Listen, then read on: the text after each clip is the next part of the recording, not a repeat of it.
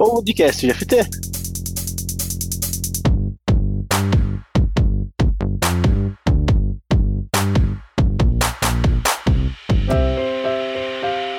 Olá pessoal, sou o Robson Rapito, que é por opção e agilista por prazer. E eu sou a Nicole Seskin e estamos começando mais um podcast GFT. Aí sim, hein? Mas o que é o podcast GFT? É um evento digital e nós teremos um bate-papo aqui para falarmos sobre pessoas, processos e muita tecnologia que nós utilizamos em nosso dia a dia. Sejam todos bem-vindos.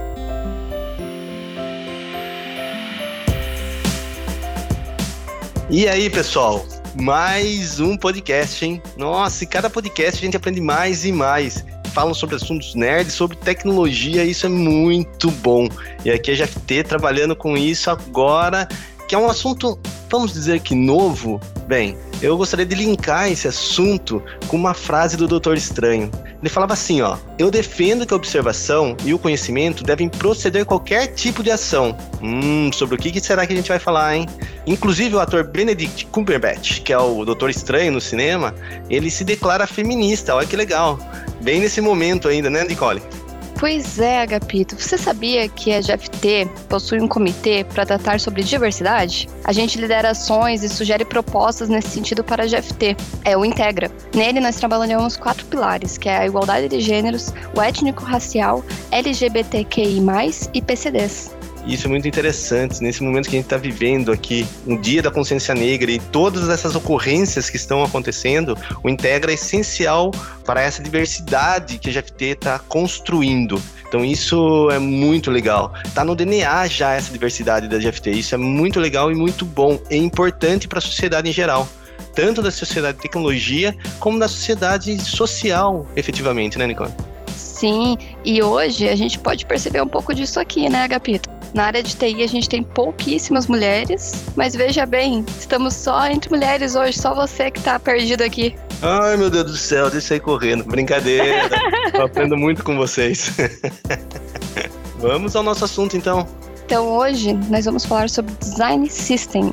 Olha, Design System, cara, tá totalmente linkado com UX, hein? E vamos apresentar as meninas. A gente vai falar sobre design system. Temos duas é, é, meninas que entendem muito do assunto aqui, né? Claro. Por favor, se apresentem, meninas. Bem-vindas. Oi, Agapito. Eu sou a Roberta Della Torre. Sou designer focada em experiência do usuário. Adoro tecnologia, experimentar os aplicativos, os gadgets, né? E eu também tenho um fraco por tudo que envolve organização e processos. Acho que é por isso que a gente está aqui conversando sobre isso, né? Olá, pessoal. Eu sou a Caterine Graff. Eu, na verdade, sou formada em ciência da computação, mas eu migrei para a área de UX porque é a área que eu mais me identifiquei, que eu tenho um amorzinho especial. Eu tenho agora duas gatas, a Moti e a Marsh, e estamos aqui para falar sobre uma coisa que é muito legal, muito show, que é justamente sobre muita organização, que é uma coisa linda e maravilhosa. Então, bora lá começar. Em poucas palavras, antes de entrarmos no assunto, vocês podem contextualizar o que, que seria UX? Olha, a definição assim mais curta que a gente consegue dar para o X é que é o projeto de experiência para você conseguir fidelizar clientes e a conquista deles. Basicamente, em poucas palavras, é isso que é o X: é você conseguir projetar a melhor experiência possível para um determinado contexto de determinados usuários. Então, acaba que cada solução que é projetada é uma solução única por causa das pessoas para qual você projetou aquela solução. Então, é público específico é um processo que a gente usa para deixar mais fluido essa combinação entre usuário e tecnologia ou usuário em uma interface. Então, o X se preocupa muito nisso, né, em trabalhar a empatia para que a gente consiga usar as coisas da melhor forma e aproveitar o melhor delas. Nossa, é muito interessante, né? Vocês falam de uma forma tão simples, tão fácil de entender. Existem diversas ferramentas para isso, né? E uma delas acho que é o que a gente vai falar hoje, sobre Design System. Então, o que seria Design System? O Design System ele é uma estrutura escalável, onde estão todas as decisões e comportamentos que uma equipe definiu. E todas essas decisões vão ser usadas em produtos, né? E eles podem ser produtos de uma mesma empresa. Tudo isso traz uma experiência mais coesa. Quando a gente fala em estrutura escalável, é uma coisa meio difícil de entender, né? Na própria definição de design system, se você olhar para o dicionário, é pensar em sistemas de organização. Então, é um sistema de organização de elementos que se interligam e que pensam nas pessoas envolvidas em todo esse processo. Porque design system não é uma coisa que você faz uma vez e depois esquece. É algo vivo que você tem que sempre olhar e vão ter novas necessidades e você vai complementando ou vai alterando. Por isso que muitas pessoas falam que design system é um projeto, é um produto vivo ele é um conjunto de coisas, porque ele não é só uma parte de design, ele também é código, então ele é as duas coisas juntas. A gama né, de coisas que ele pode fazer é muito grande. Ele acaba tendo um alcance muito grande quando a gente tratar ele como um produto e não como um projeto, porque o projeto ele tem começo, meio e fim. E a gente diz que o design system não. Ele sempre pode ter coisas agregadas dentro dele por toda a vida. Certo, você falou uma palavra que me puxou uma curiosidade. Você falou que ele também é código, então design system envolve código também. Eu consigo fazer alguma coisa antes de estar realmente pronto para o desenvolvimento? Consegue, porque na verdade o design system ele é duas coisas. Ele é o que o designer projeta, o que o X projeta, e ele é o que o desenvolvedor coda. Essas duas coisas juntas, elas formam um design system. Uma coisa não existe sem a outra. Então, um design system ele não é só uma biblioteca de componentes do designer e ele não é só uma biblioteca de componentes do código. Ele é as duas coisas juntas, é isso que forma ele. Através disso, a gente tem toda uma documentação que ajuda os desenvolvedores e os designers a desenvolver novos componentes e a usar os componentes que já foram feitos. Acho que o mais importante da gente falar sobre o design system é que ele é escalável. Então, tudo que a gente pensa tem que sempre colocar isso em mente, que ele vai ser escalável. E o que, que não é o design system? Ele não é um style guide que é basicamente um documento com algumas normas que a gente coloca de como devem ser determinado componente ou usar determinada cor. Ele não é só uma biblioteca de componente feita pelos designers, ele não é só os componentes de código, ele não é layout de tela e ele não é design anatômico. Então, nada dessas definições assim que às vezes a gente vê circulando é o design system. Ele é uma biblioteca projetada por um designer com componentes componentes codados pelos desenvolvedores. Bem, já falei que design system faz parte de UX. A gente já sabe disso que a galera de UX trabalha em cima dela, mas como que eu encaixo o design system em UX? Em que momento? Quando é a melhor forma de trabalhar com ele? Bom, o design system são os componentes codados, certo?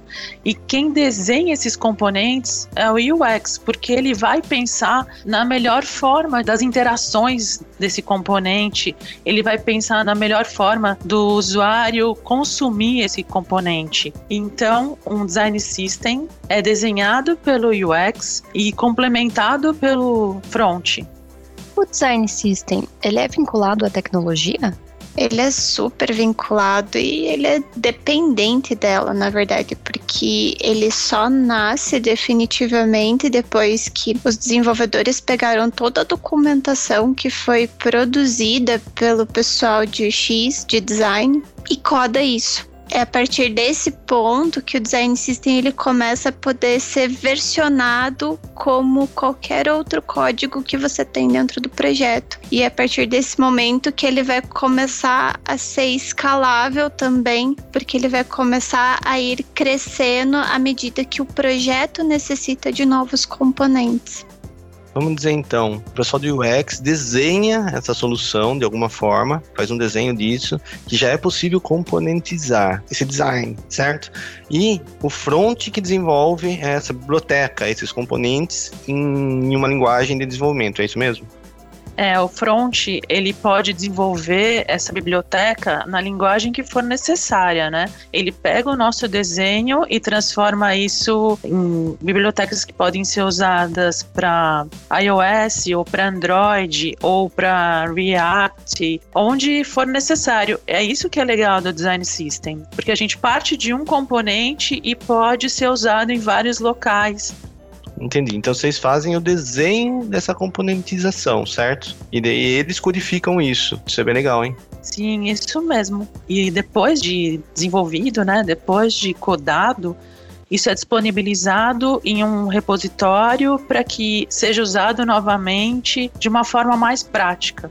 Muitas vezes eu já trabalhei com uma equipe que tinha UX e tinha o pessoal de front, era óbvio, né? E muitas coisas davam para ser reutilizadas de um lado para o outro. Eu via pouco isso. Acho que essa componentização é uma das situações que é possível fazer isso. Nossa, isso a gente pode ajudar muito e até dar uma velocidade enorme para o time de desenvolvimento. Com certeza. Eu acho que todas as vezes que eu conversei com o Front sobre isso, eles estavam super animados em relação a essa componentização, essa agilidade no código. Porque aí você acaba deixando de pensar em se preocupar com espaçamento, posicionamento na tela e olha só para o código, em como deixar o código melhor.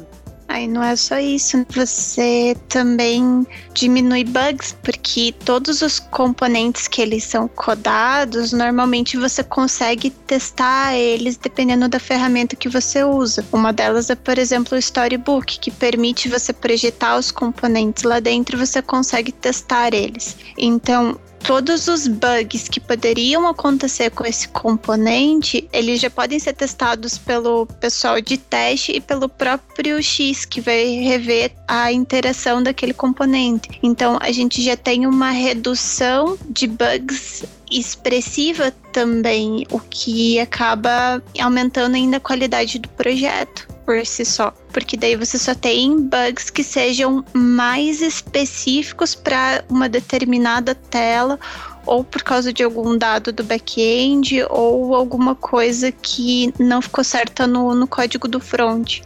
Eu me lembro de uma situação no projeto que eu estou trabalhando, que eu ia começar uma área nova e conversei com os fronts e falei: olha, essa é a estrutura aqui que eu vou trabalhar, basicamente.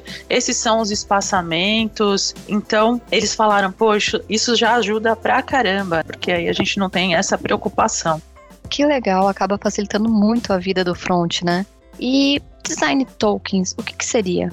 Bom, para o desenvolvedor é uma variável semântica de estilo. Agora, para quem não é desenvolvedor, é uma palavra que representa alguma característica. Pode ser uma cor ou um formato. Aí eu vou dar um exemplo pode ser a cor do olho, ou pode ser o estilo da borda de um botão, pode ser a cor de um botão. Então, essa característica, ela é representada numa palavra. E daí, quando o front vai usar, ele vai pegar essa palavra e vai colocar no código. E daí, o código já vai montar tudo o que precisa relacionado àquilo.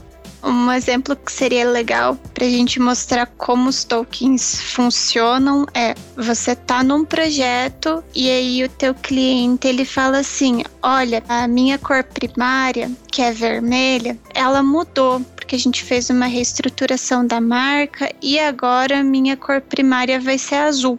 Num projeto normal, que a gente não tem um design system, o que, que acontece? Normalmente o designer e o desenvolvedor ele tem que trocar essa cor em todos os lugares. É um processo bem manual. Mas quando você tem o design token, normalmente todas as cores elas vão estar certinhas no arquivo de tokens. Então você vai lá e só troca o hexadecimal da cor do token. E aí onde estava vermelho passa a ser azul.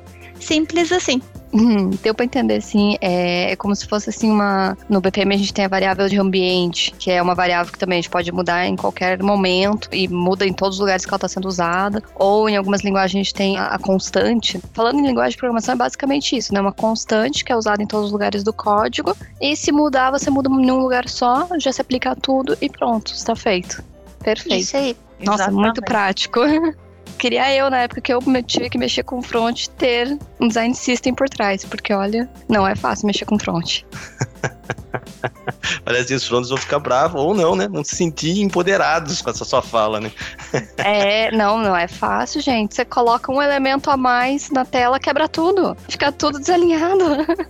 é muito difícil. Falando sobre o design tokens ainda, então o design tokens ele está totalmente ligado com o CSS da linguagem da programação de front.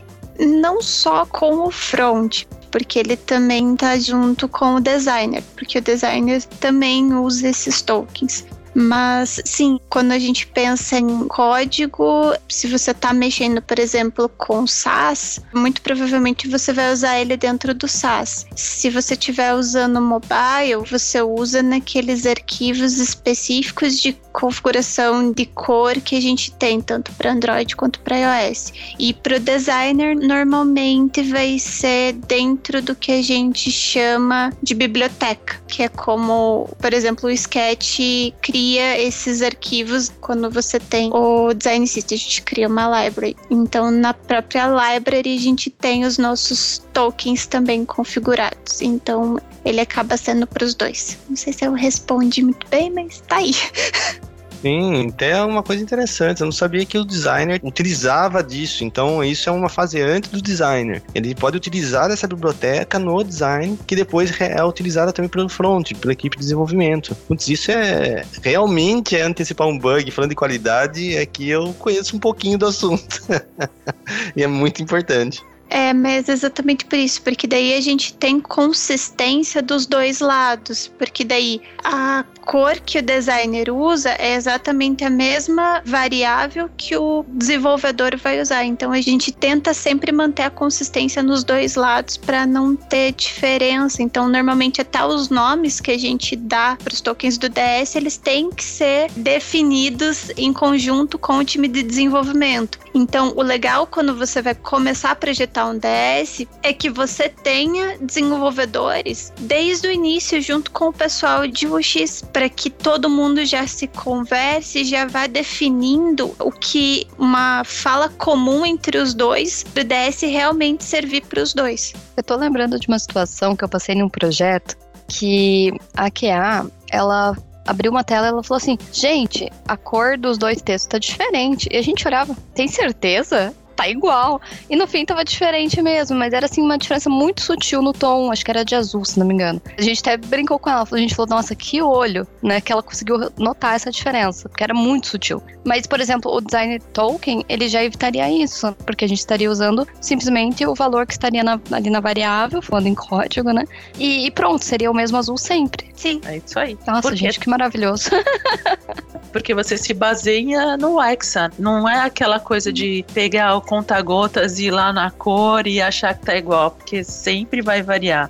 O fato de estar dentro de um token relacionado a um hexa te dá exatamente a cor que é utilizada ali, sem erro.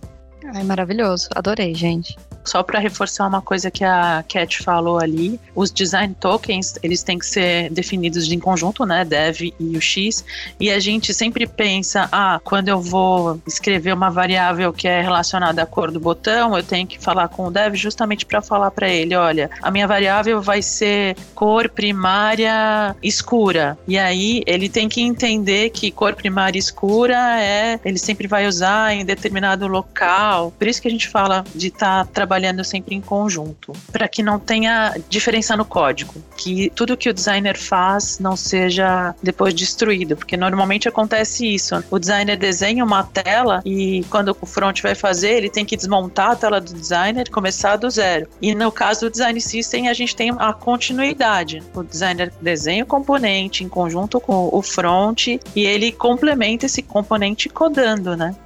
Aí ficou fácil, hein? Daqui a pouco eu vou me tornar um front também. Longe disso, hein? Só parece fácil. A ideia é muito boa, muito fácil, mas a hora que vai desenvolver ainda precisa de muita técnica.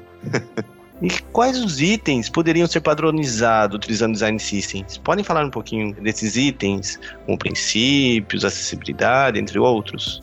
Acho que a Cat gosta bastante de falar dessa parte. Ela é uma defensora de começar pelos princípios. Então, É que assim, os princípios normalmente eles são eles que vão dar a base do design system. Então a gente brinca porque sem princípios você não faz o design system porque eles têm que refletir os princípios da empresa. Eles têm que trazer para a tua biblioteca de componentes, para o teu projeto do design system, a cara da empresa. Então é, como a gente diz, é um evangelho a se seguir, assim, para ficar fácil de, de entender. Então, os princípios sempre são a primeira parte. A parte de acessibilidade, ela acaba entrando no design system porque você projeta componentes que sejam acessíveis. Embora quando você for testar esses componentes, você tenha que testar com pessoas com deficiência ou com daltônicos para ver se aquele componente realmente está acessível.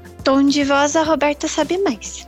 Só complementando um pouquinho sobre os princípios, então a gente sabe que todas as empresas elas têm missão e valor, né? Que é o que norteia a empresa. E os princípios vão se basear nisso para que todas as decisões tomadas pelo time sejam norteadas por esses valores. Os princípios eles refletem os valores da empresa. Por isso que eles precisam estar ali no início do projeto. A partir do momento que você definiu os princípios, as cores, tipografia, espaçamento, imagem, estrutura de grids, sombra dos elementos, as interações, se vai ter alguma interação, alguma micro animação em cada botão, isso tudo é norteado pelos princípios, isso tudo é facilmente é, padronizável. E o tom de voz que a Cat estava falando, quando você pensa em uma empresa, você tem alguma imagem relacionada a ela,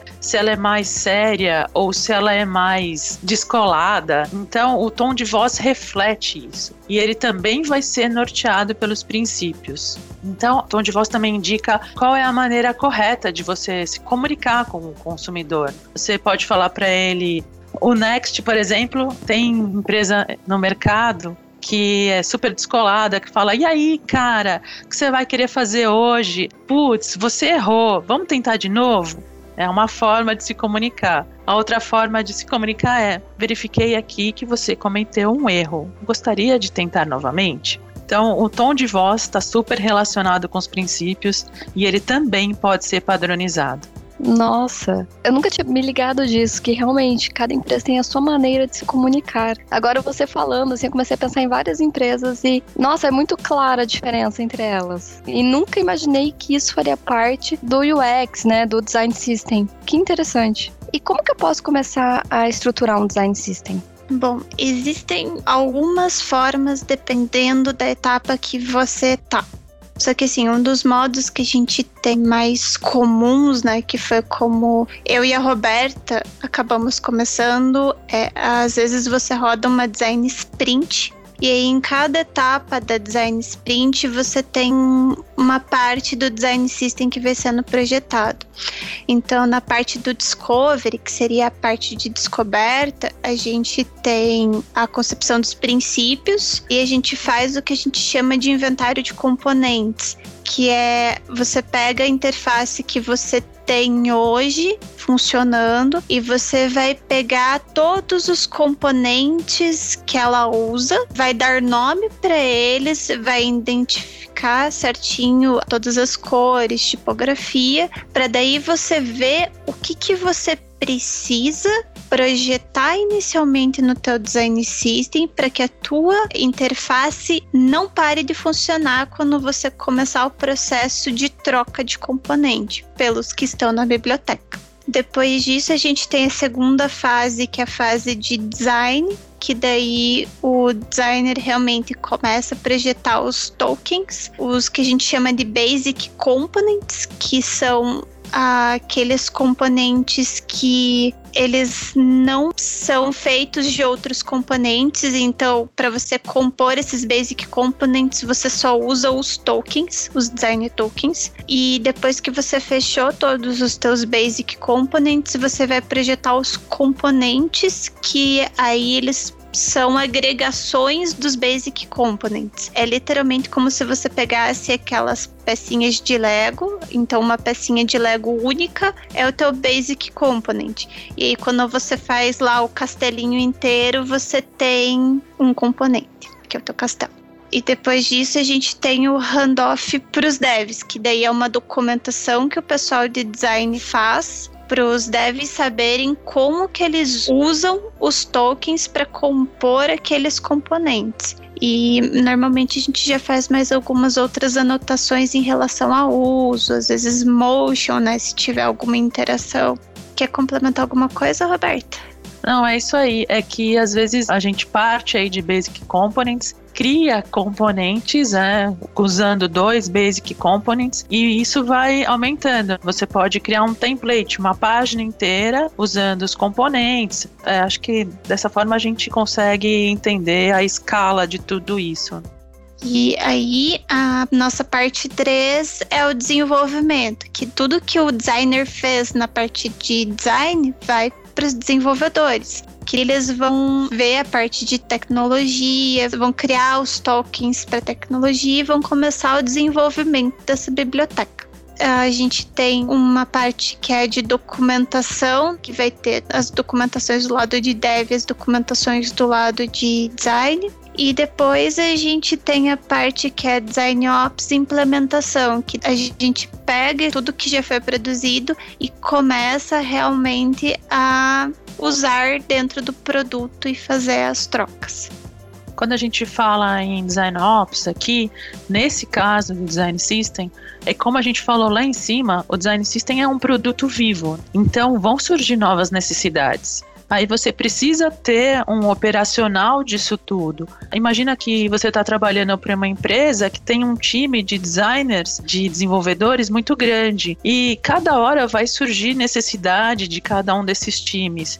Então alguém tem que receber essas necessidades e olhar para o que você já tem de design system e falar: ah, não, isso aqui, esse botão que você desenhou, a gente já pode utilizar esse outro. Não, a gente pode criar um novo botão aqui e definir ele numa camada de, ah, vamos usar esse botão só para esse tipo de situação. Então, é por isso que a gente precisa desse operacional, desse design ops em cima do design system.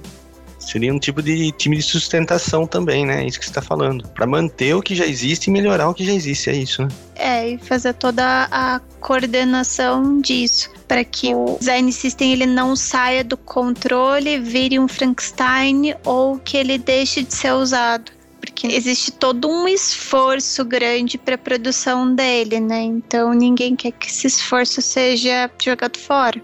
E um outro ponto que a gente passou aqui também falando, a documentação, né? A documentação você tem que mostrar numa plataforma que todos possam acessar, não é simplesmente fazer um documento e colocar disponível ali para alguém ler, porque na real isso não acontece no dia a dia, né? Ninguém tem paciência de ficar lendo. Acho que quando você está codando ali, você precisa ter acesso fácil ao componente, aos usos dele. Acho que isso tudo tem que ser aculturado na empresa. O UX tem que estar tá olhando também, ah, qual é a dificuldade que você tem de consumir essa informação. Isso aqui não está tão fácil assim para eu entender. Vamos rever então a explicação. É um produto, então a gente tem que estar tá sempre olhando para ele e vendo onde pode melhorar, inclusive na documentação.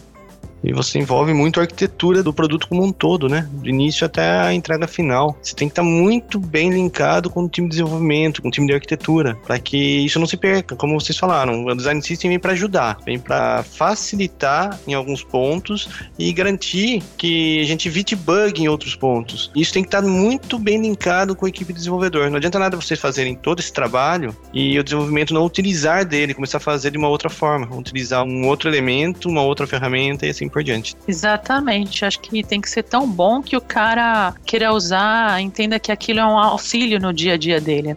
E o mais bacana de quando você constrói o design system é que não sou eu que construo sozinha, é o time. Então, quando várias pessoas constroem algum produto, algo, elas tendem a colocar o melhor ali do que elas querem, claro, e por consequência acham extremamente necessário, vão usar no dia a dia. Vamos dizer que eu não tenho nada ainda sobre Design System. Como que eu devo iniciar? Bom, a Cat falou um pouquinho em cima disso. Eu e ela, a gente tá em um projeto, né? Ela em um e eu em outro. E ambas começamos pelo inventário de componentes. Então a gente precisava entender tudo que já tinha sido usado naquele projeto, ver se a gente poderia transformar em um único componente para facilitar até a vida dos frontes. Também definimos princípios e a gente começou por aí. Mas, assim, também já ouvi histórias de clientes que os devs e os designers começaram por uma dor. Ah, é, a gente tem muitos times aqui e sempre dá problema de utilização de ícone, ou a gente não tem consistência nessa utilização de ícone. Então eles começaram pela biblioteca de ícones, eles começaram por uma dor e a partir daí, ah, o próximo passo agora a gente vai padronizar os botões que a gente usa em todos os sistemas da empresa. Você pode começar dessas duas formas. Quer complementar alguma coisa, Cat? Ah, existem casos assim, não são tão comuns ainda, porque design system não é uma coisa que ainda é um pouco nova, mas você começa um projeto e você resolve startar o design system em conjunto. Então também dá para fazer. Então você começa a estruturar um projeto de um produto e você já começa o seu design system junto. É uma boa abordagem, porque daí o design system ele já vai crescendo junto com o projeto que está sendo estruturado. Também é possível. E somente pode-se usar o Design System com uma pessoa de UX no time? Faz sentido utilizar sem este profissional? Não faz muito sentido, porque sem o designer, sem o profissional de UX, você não tem a parte de design que é todo o projeto de design que a gente entrega. Então, meio que vai ser só os componentes codados pelo dev, sem nenhuma supervisão, sem nenhum guia. Então, precisa ter um X faz parte do projeto do Design System você ter o X, assim como você também não faz o Design System sem os devs. Tem que ter todo esse time de pessoas para conseguir compor o design system. Porque sem o X você não tem toda a parte de documentação de semântica, você não tem todo projeto de design, de interação desses componentes, e sem o dev você não tem todas as partes codadas, então não tem como existir sem uma dessas duas partes. Não, e também se a gente for olhar para o papel principal do UX, né, que é verificar as melhores práticas para a utilização daquele componente, um dev ou um front, ele vai olhar qual é a melhor forma de codar aquele componente. Então, acho que o olhar dele é um pouco diferente em relação ao produto. Claro que vai ter dev que tem aí essa preocupação com experiência, mas um UX está é, tá muito mais voltado a isso e vai entender quem é o usuário dele, como o usuário usuário tem, qual é a necessidade desse usuário para utilizar aquela tela, aquele componente, aquele template. Acho que são visões diferentes, papéis diferentes dentro do produto e é importante que se tenha esses dois papéis, o UX, o front, o QA também, que vai testar tudo isso. Em QA a gente tem uma frase que a gente brinca muito, que é até minha mãe pode testar, sabe? Nada contra minha mãe, Dona Conceição, linda, que conhece muito de internet, às vezes até mais do que eu hoje. Mas em UX tem essa frase também? Vocês utilizam isso também? Pô, até tal pessoa pode fazer, qualquer um pode fazer. Ah, na verdade, a gente tem o, o jargão, né? Que até o filho do dono do empreendimento que mexe no Photoshop pode fazer as telinhas para você. Ou a, a, mais famosa de todas, tipo, vocês só fazem telinha. boa, essa é boa, essa é boa. Só faz telinha. É marcada, né? É que nem o clássico da programação, mas é só colocar um botão na tela. Uma vez eu, eu falei pra uma pessoa que trabalhava comigo, falei, beleza, então a gente coloca só um botão na tela, você vai clicar e não vai acontecer nada. Não, mas ele precisa fazer tal coisa. Falei, então não é só botar um botão na tela. É muito isso, viu? E a gente comentou aqui sobre princípios. Situação sobre princípios, nossa, me abriu também uma enormidade de coisas em minha mente, linkando a valores. Isso eu achei muito legal. Daí eu venho nessa pergunta, né? Quais os benefícios que Design System traz para a empresa em utilizar seu processo? Eu vi que nessa relação de valores com princípio, eu acho que é fundamental, é o principal, mas tem mais algum que vocês possam alinhar com a gente aqui? Olha, se a gente for pensar em valor mesmo, em custo-benefício disso, a gente pode pensar o seguinte: num projeto que não tem um design system, sempre existe aquele momento em que o front vai conversar com o X para entender como funciona determinado componente ou em que momento ele usa aquele componente. E aí você perde, sei lá, uma meia horinha, uma horinha. Aí pensa que você vai perder meia horinha por dia ou que sejam três horas por semana. Se a gente colocar isso tudo no papel, três horas por semana de um front e um UX, que eles ficaram só tentando melhorar essa comunicação, coloca isso vezes o valor hora de cada um. Qual é o, o, o custo que você tem disso?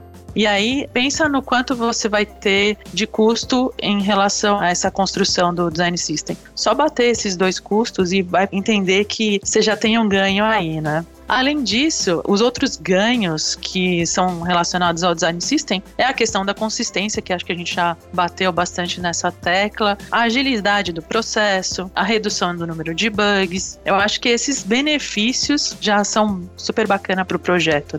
E uma coisa legal, assim, dando um exemplo prático sobre como isso ajuda né, em relação à agilidade, quando o pessoal da Claro fez a apresentação do Mondrian, que é o design system deles, eles pegaram, acho que era uma lousa dessas e foram desenhando uma, uma tela.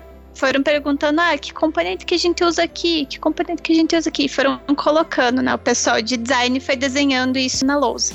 E aí, o pessoal dos devs, eu não lembro se foi dev ou se eles já estavam usando uma IA para isso. Esse fato eu vou ficar devendo que eu não tenho certeza. Mas o fato é, eles desenharam isso na tela e o, a pessoa responsável codou essa tela em tipo uns acho que 10, 15 minutos, a tela estava pronta. Então a gente vê o quanto um design system pode dar agilidade para um projeto quando você tá com seus componentes codados. Porque aí o que, que o dev vai fazer? Ele vai na biblioteca de componente e vai pegar: eu preciso de um botão, eu preciso de um card, eu preciso de um título, eu preciso da minha header bar, eu preciso da minha bottom bar compus a tela. Então, a parte de ganho de tempo chega nesse nível para a gente fazer um parelho com o desenvolvimento de telas hoje, que daí o desenvolvedor tem que lá, ah, preciso fazer um botão, daí ele vai programar o botão. Aí ele precisa fazer o card, vai programar o card e aí ele vai programando cada um dos componentes. Então, todo esse tempo que ele estaria perdendo, entre aspas, programando componente, é o tempo dele literalmente fazer aquele jargão que a gente tem para quem programa iOS, né, que é só arrastar a caixinha e colocar na tela. E também facilita para quem não tem tanto conhecimento de front, né? Porque ele pode montar a tela trazendo os tokens. Ele não vai ter que programar nada, ele não vai ter ordem do código, se preocupar com a formatação do código, ele simplesmente vai pegar o token e ir trazendo e montando essa tela. Dá para se dizer que o front ele acaba se tornando meio desnecessário, que o próprio back já conseguiria montar a tela dessa maneira? Ou não? Continua sendo um profissional necessário no projeto com design system? Acho que todos os profissionais continuam sendo necessários, porque você sempre vai precisar de uma pessoa que saiba de front se você tiver algum problema específico. E assim, até para você compor todos os componentes, você precisa de front. E às vezes, dependendo da linguagem que você está usando, a menos que a tua equipe seja inteira de full stack, o que não é tão comum, eu acho que não tem como ficar sem front ou sem o X ou sem back ou sem QA. O design system ele te dá uma agilidade muito boa, então permite que o front ele acabe se preocupando com coisas que sejam mais fatais, tipo algum problema que o cliente está tendo em alguma determinada parte do, do projeto. Então esses bugs que são mais, vou dizer, cabeludos, mais específicos, o front começa a ter mais tempo dentro da sprint para resolver esse problema. Então ele não fica mais focado no desenvolvimento em si dos componentes da tela, mas ele pode ir procurando e melhorando o restante da interface. Então, eu não vejo nenhum dos profissionais como perdendo função por causa do DS. E o interessante que vocês comentaram aí, que agora linka todas as áreas, né? Linka UX, linka com o pessoal de Dev, linka com QA, linka com o pessoal de Agile, tá todo mundo junto. E isso é interessante, porque quando se fala em agilidade, você quer todo mundo junto desde o início. E meio que por tabela meio que obriga, né? O pessoal fica todo mundo junto aí. Bem legal isso, hein?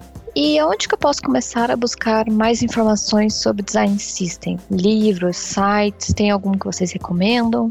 Bom, tem muito artigo por aí na internet que fala sobre design system. A gente costuma ler né, artigos do UX Collective. Também tem um site que chama Design Systems Repo Lá você vai encontrar exemplos de design system, livros, artigos, ferramentas que você pode usar para documentação ou para disponibilizar os componentes. É um compilado de informação bem rico, tá? E a gente também tem o Envision, tem alguns handbooks no site deles sobre design system, para o pessoal começar a pensar sobre princípios. Tem um site que é o Principles design que ele tem os princípios, eu acho que muitas empresas, muitas empresas mesmo, que é um site público, então eles pegaram todos os princípios dessas empresas e colocaram nesse site. É bem bacana para quando você quer começar a ter uma visão de como é definir princípios. E um que eu e a Roberta a gente recomenda fortemente é o pessoal da Meiuca, porque eles têm uma formação de design system e eles vêm muito forte desde o início do design system, eles vêm muito forte com essa prática, que é muito bacana. Então, tanto é que eu e a Roberta já fizemos o curso deles e é muito bom porque eles dão uma visão muito bacana sobre design system. E tem alguma referência nacional ou internacional no assunto? Bom, algumas referências de design system que a gente conhece é o Material do Google, tem o Lightning do Salesforce, tem o Carbon da IBM, tem o Mondrian da Claro, tem o Marro do Banco Pan, que também tem bastante coisa de acessibilidade. Tem o Liquid da Merck e tenho Mágica da Conta Azul. Só uma curiosidade, sim, todos os design system, eles têm um nome. É comum a gente dar nomes para os design systems para torná-los algo querido, né? Porque normalmente a gente nomeia alguma coisa que a gente tem algum apreço e o design system não é diferente. Então é sempre importante dar um nomezinho para ele. É, ele é um produto, né? Então, um produto com um nome. E é isso que a Cat falou. Quando eu ouço as pessoas falando, por exemplo, do design system da Claro, eles não falam o design system da Claro. Eles falam, ah, o Mondrian, o Mondrian tem isso, o Mondrian tem aquilo. Acabam usando o nome do produto, não design system da Claro. E esses produtos, eles são disponíveis para a comunidade ou não? Só a Claro pode utilizar?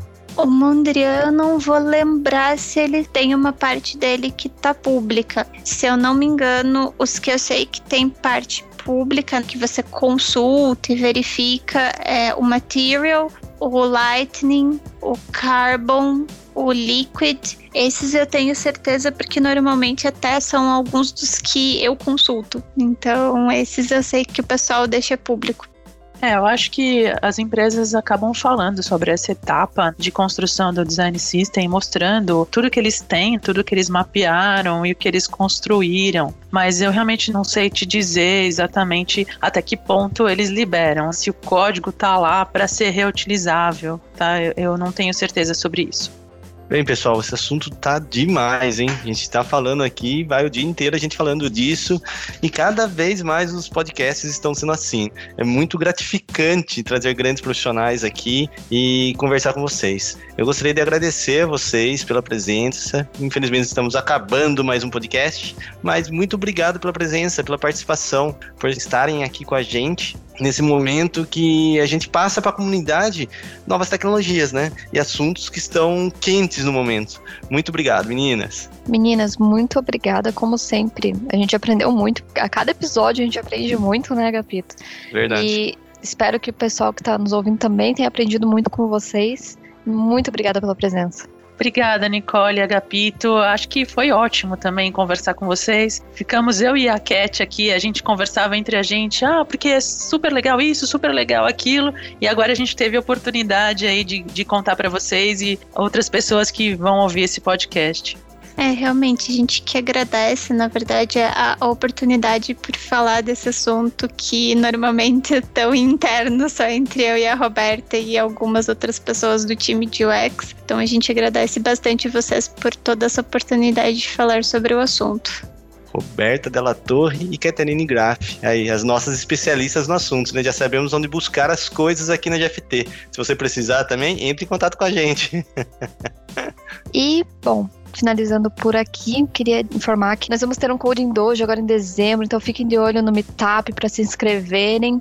Também fiquem de olho nas redes sociais do GFT, que sempre que a gente tem qualquer tipo de evento aberto à comunidade, a gente informa lá. E no Meetup também. Isso e, aí. como sempre, o GFT está com muitas vagas abertas, mais de 200 nesse momento.